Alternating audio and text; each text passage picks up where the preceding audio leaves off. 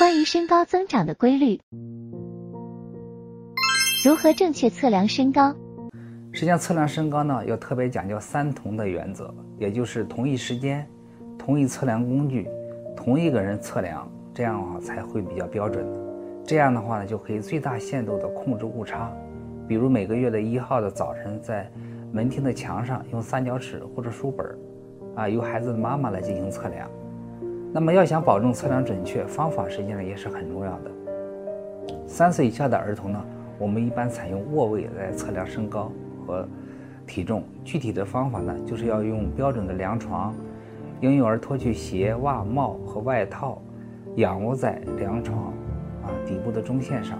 检查者呢，用手的左右固定孩子的头部，使头顶部的密切的接触头板，使下肢并拢而且贴近床，呃足板呢紧贴着双脚的足跟儿，记录下呃足板处所显示的数据就可以了。三岁以上的儿童呢，要采用站立位来测量身高和体重。这个时候呢，要让孩子松掉头发的辫子，啊，脱掉鞋子，然后直立的，呃，站到那个身高尺前面，头部、肩部、臀部和脚后跟儿要紧贴靠近，呃，两尺，啊，脚后跟儿呢还要并拢，脚尖呢一般要打开四十五度，调整眼角和耳朵上缘在同一个水平线上，读书刻度。一般的呢。每次测量我们要测量三次，然后取其平均值，这样的话就会最大限度的减少我们在测量身高当中存在的误差。如何预测孩子成年身高？目前呢，通过这种科学研究，我们已经有好几种方法来可以预测孩子的成年最终身高能长到多少。一般呢，目前来讲有三种方式，一种方式呢就是通过这种公式的推导，呃，一般的呢。男孩的一个成年身高的计算方式呢是，父亲的身高再加上母亲的身高再加上十三除以二，他们正负的话是在五个公分以内，这样的话就会测出来的他最终的成年身高是多少。对于女孩来讲的话，公式是这样，就需要父亲的身高再加上母亲的身高，再减去十三除以二，那么上下浮动是五公分。通过这样的计算的话，就可以得出来孩子。成年的最终身高是多少？此外的话，我们还有一种通过骨龄来进行预测成年身高的方法，也就是说，我们通过连续的拍摄孩子的骨龄片，通过计算他的骨龄，能够预测孩子最终能长到多少。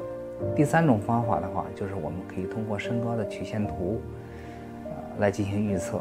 身高的曲线图预测的话，主要是我们通过这种纵向的、动态的监测孩子身高发育的变化。来够预测孩子最终身高能长到多少？这几种方法的话各有优缺点，在临床实践当中呢，我们医生都会用得到。为什么早晚测量会有偏差？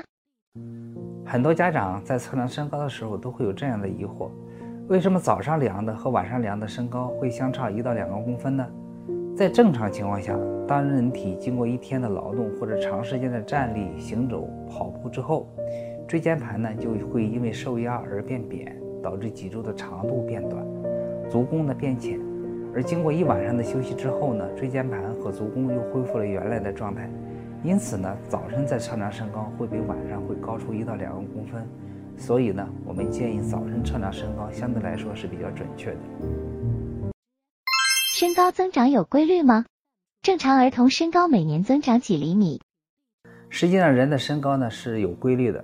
而且人的身高的增长有两个高峰期，一个呢高峰期是在婴幼儿，也就是三岁以下，这个阶段影响身高的决定因素呢是营养因素和脑垂体分泌的生长激素，主要呢和睡眠的质量和营养摄入有关系。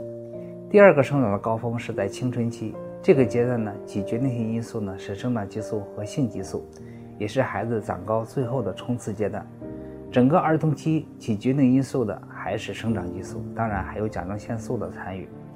一般的孩子出生的时候身长呢都在五十公分左右，在出生的第一年内，他们身高的增长速度最快，平均要增长二十五公分左右。一到三岁呢，每年增长大约十厘米左右。到一岁的时候，一般的身高呢会在七十五公分，两岁的时候呢大约是在八十五公分左右。到了三岁的时候，一般的身高达到了九十五公分。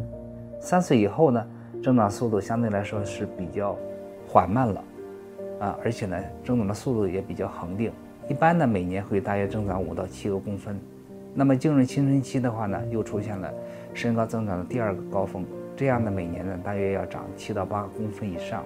因此呢，在整个青春期，女孩呢一般要长高二十到二十五公分，男孩一般要长高二十五到二十八公分左右。身高什么时候停止生长？儿童的身高能不能增长，主要是看他的骨喉线是不是闭合了。如果骨喉线闭合了，无论用什么办法都没有办法再长高了。骨喉线闭合的时间呢，每个人是不一样的。大多数的孩子，比如女孩，一般是在骨龄十四岁左右；男孩的骨龄一般是在十六岁左右，基本上也就闭合了。但是目前呢，我们国家城乡儿童普遍存在发育的年龄要提前的趋势，果喉线闭合的时间也可能有所提前。所以呢，我们在进行身高管理的时候，一定要掌握合适的时机，不要等到果喉线闭合了才来进行干预。这样的话就会错过孩子最佳的干预时机。为什么要用生长曲线图监测孩子生长发育状况？为什么要用生长曲线图来监测孩子的生长发育状况？呃，有很多家长呢，因为担心孩子长得不好，来门诊进行就诊。当医生询问孩子在成长过程当中有没有身高体重记录的时候，绝大多数的家长回答不出来，或者没有测量记录，从而无法判断孩子的生长速率。而而且呢，只能是通过更多的检测化验来帮助诊断。实际上，我们采用一张生长曲线图，就能非常简便、直观的来帮助你了解孩子的整个生长发育状况。通过连续的动态观察，就能掌握孩子的生长趋势。生长缓慢或者生长过速的异常情况，就能及时的发现。因此呢，我们通过生长曲线图，对于评价身高是非常重要的。